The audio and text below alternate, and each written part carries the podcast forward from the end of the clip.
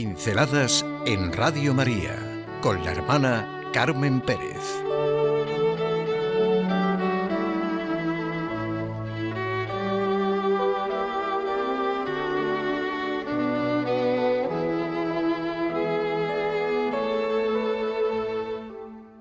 Una fiesta pagana. Recuerdo que pagano significa un universo religioso, universo religioso no cristiano.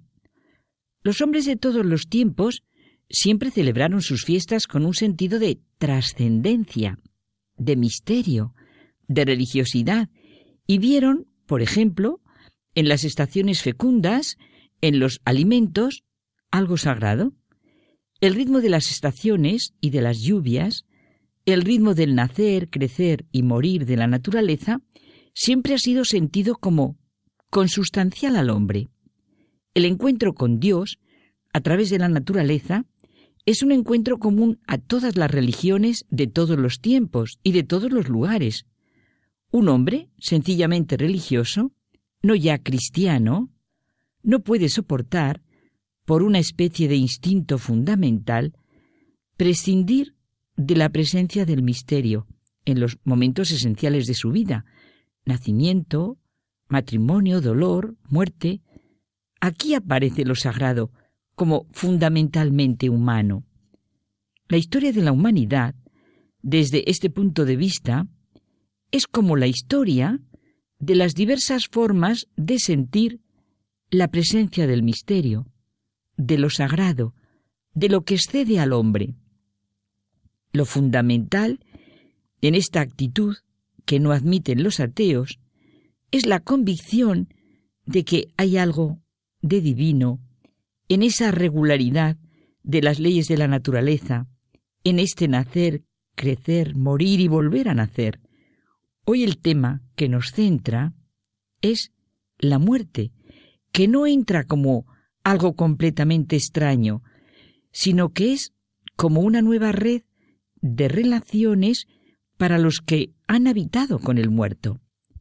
Y para el que muere, si muere como una piedra de la catedral que con todos los hombres forma, su muerte parece que tiene como orden y sentido. Un hombre sencillamente religioso, no ya cristiano, no puede prescindir, por una especie de instinto fundamental, de la presencia de Dios, y sobre todo en los momentos esenciales de su vida, como es la muerte. Abriremos un día, pues, todo un horizonte y daremos una pincelada con esta realidad. No hay otra más determinante. La víspera del 1 de noviembre se celebraba San Bain, fiesta pagana celta que marcaba el final del verano y las cosechas e introducía los días de frío y oscuridad. La creencia era que el dios de la muerte hacía volver a los muertos, permitiendo de este modo la comunicación de los druidas con los antepasados. El pueblo romano celebraba el 21 de febrero la fiesta de Feralia, en la que ayudaban con sus oraciones a la paz y descanso de los difuntos. Con la invasión romana, la cultura celta se mezcló con la romana. La fiesta de los muertos no se perdió del todo. Los romanos la mezclaron con sus fiestas y así el primitivo Halloween de los celtas sobrevivió conservando algunos de sus ritos. La actual celebración de Halloween tiene poco que ver con sus orígenes, no tiene nada que ver. Ha quedado la festividad de los muertos, pero con un carácter totalmente distinto y añadiendo elementos que han distorsionado la fiesta. La actual fiesta es por tanto producto de la mezcla de muchas tradiciones. No es para traerlas aquí, que los inmigrantes llevaron a los Estados Unidos y han quedado olvidadas en Europa, y ahora vuelve esta especie de carnaval a Europa. Admito que no conozco esta fiesta de Halloween y no me despierta ninguna curiosidad. Desde lo que veo y oigo, parece algo de lo más superficial. Sus manifestaciones expresan un verdadero desorden, caos, mezcolanza y trivialidad. la fiesta de los muertos no se perdió del todo, como decíamos.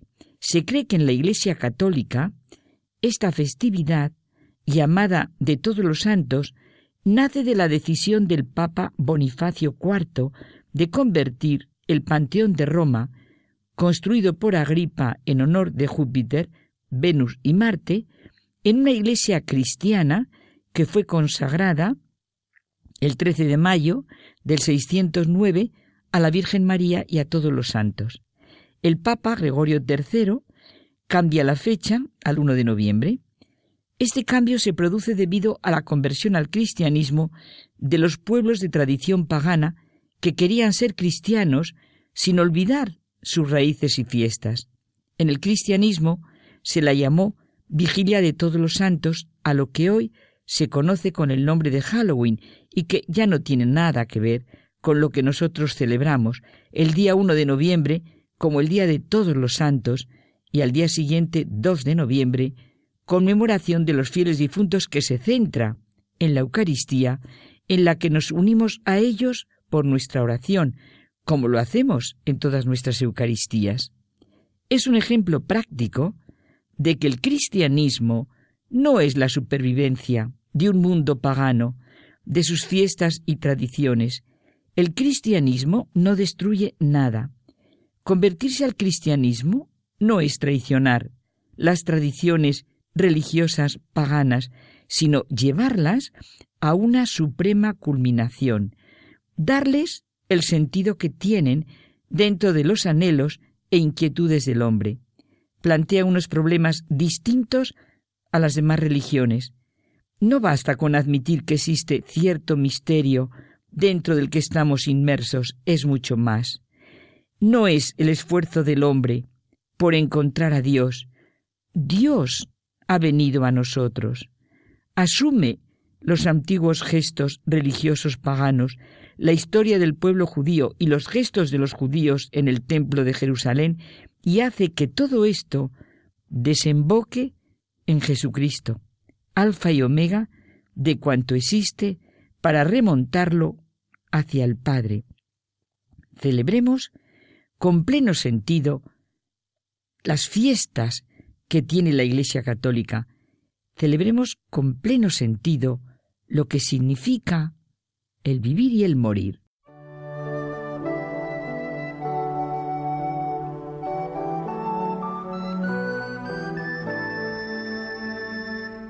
Pinceladas en Radio María con la hermana Carmen Pérez.